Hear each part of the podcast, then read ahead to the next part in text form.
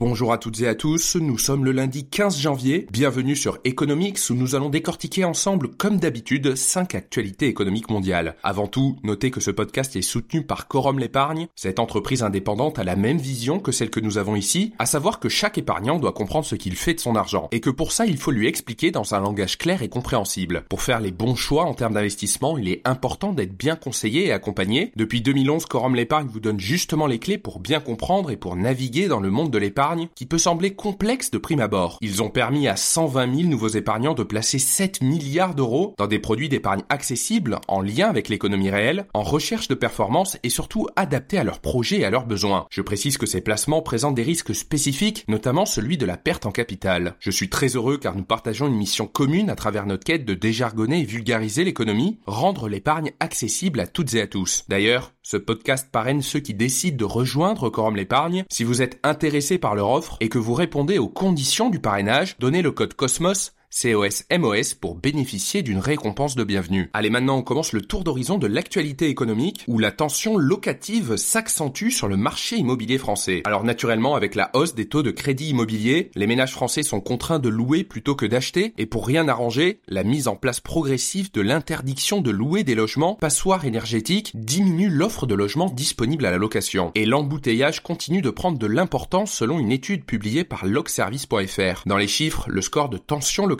calculée sur la base d'un ratio entre le nombre de candidats locataires et le nombre d'offres disponibles, passe de 2,71 en 2022 à 3,35 en 2023 sur l'ensemble de la France. La tension s'intensifie particulièrement dans les grandes villes déjà sursollicitées, avec en tête de liste Rennes, où le ratio entre candidature et offre est de 9,79. La ville bretonne dépasse de peu Lyon, deuxième dans l'ordre de la difficulté pour trouver un logement, avec un ratio de 9,76. Avoir accès au logement se révèle aussi particulièrement complexe à Annecy avec un ratio offre-demande de 8,83, puis viennent Paris à 7,18, Bordeaux à 7,11 et Angers à 5,97. Plus globalement, en province, les loyers ont augmenté de 3,8% en 2023 par rapport à 2022 et à plus 1,7% à Paris, selon les données publiées par logservice.fr. Pour la deuxième actualité, on s'envole aux États-Unis où les ETF Bitcoin Spot ont été approuvés et commercialisés. En fait, le gendarme boursier américain, la SEC, a autorisé la commercialisation de 11 ETF Bitcoin Spot, dont celui de BlackRock, le plus grand fonds d'investissement au monde. Le 11 janvier, date de lancement des ETF, en moins de 24 heures, les produits boursiers ont enregistré un volume de 4,6 milliards de dollars, établissant un record pour le lancement d'ETF. Alors pour faire simple, ces ETF Bitcoin Spot permettent à quiconque détenant un portefeuille boursier, plus précisément un compte titre, de s'exposer directement à l'évolution du cours du Bitcoin. Jusqu'à présent, certains produits boursiers adossés au Bitcoin existaient, notamment les ETF Futures, mais ne permettaient pas de s'exposer sur l'évolution du cryptoactif en direct. Ces 11 ETF permettent désormais aux investisseurs de le faire sur les marchés financiers traditionnels. En revanche, il n'y a pas eu d'envolée du cours du Bitcoin depuis le lancement de ces produits boursiers, notamment car ils étaient annoncés et attendus depuis longtemps. Le Bitcoin a même reculé de plus de 8% autour de 42 500 dollars depuis le 11 janvier. Pour la troisième actualité, on revient en France où la hausse des prix à la consommation a atteint 4,9% en moyenne annuelle sur l'ensemble de l'année 2023, ce qui marque un léger ralentissement par rapport à l'année précédente où l'inflation s'établissait à 5,2%. En 2023, c'est principalement l'assagissement des prix de l'énergie qui ont contrebalancé l'accélération de ceux de l'alimentation. En revanche, en décembre, l'inflation s'est élevée à 3,7% sur un an, un léger sursaut par rapport à novembre à 3,5%, notamment en raison de l'accélération des prix de l'énergie et des services en fin d'année, a détaillé l'INSEE en ce début d'année. Pour la quatrième actualité, on reste en France. En novembre 2023, la monnaie de Paris a fabriqué 27 millions de pièces de 10, 20 et 50 centimes d'euros, dont le nouveau design n'avait pas été validé par la Commission européenne. Or, il se trouve que cette étape est obligatoire. Résultat, elles ont été détruites. L'opération devrait coûter entre 700 000 et 1,2 million d'euros à l'institution monétaire. En fait, la Commission européenne reprochait au nouveau visuel des étoiles peu lisibles sur la face des pièces qui représentent le continent européen. Après la destruction des millions de pièces, qui ne représentent pas moins de 4% de la production annuelle de la monnaie de Paris, il a donc fallu en refrapper d'autres. Le PDG De l'institution Mark Schwartz souhaitait que les nouvelles pièces soient produites à temps pour pouvoir les présenter au ministre. Et les ouvriers avaient mis bouchée double pour respecter le délai imposé, mais le responsable n'avait pas anticipé les 7 jours réglementaires d'attente pour recevoir l'accord de la Direction générale des affaires économiques et financières de la Commission européenne. Un nouvel événement de présentation des nouvelles pièces devrait être organisé par le PDG en présence de Bruno Le Maire, qui a été confirmé au poste de ministre de l'économie et des finances après le remaniement ministériel jeudi dernier. Interrogé sur l'incident, Marc Schwartz a évoqué la responsabilité de l'État français. Pour la cinquième actualité, on part en Argentine. Depuis l'élection de l'ultra-libéral Javier Milei, le fléau inflationniste s'est aggravé, conduisant à des loyers libérés toujours plus inaccessibles et une traque inlassable d'aliments à des prix abordables. Plus précisément, l'inflation en Argentine a atteint plus 214% en décembre. Dans les faits, un méga décret d'urgence publié en décembre par le gouvernement Millet abroge entre autres une loi sur les loyers de 2020 amendée en 2023. Désormais, les baux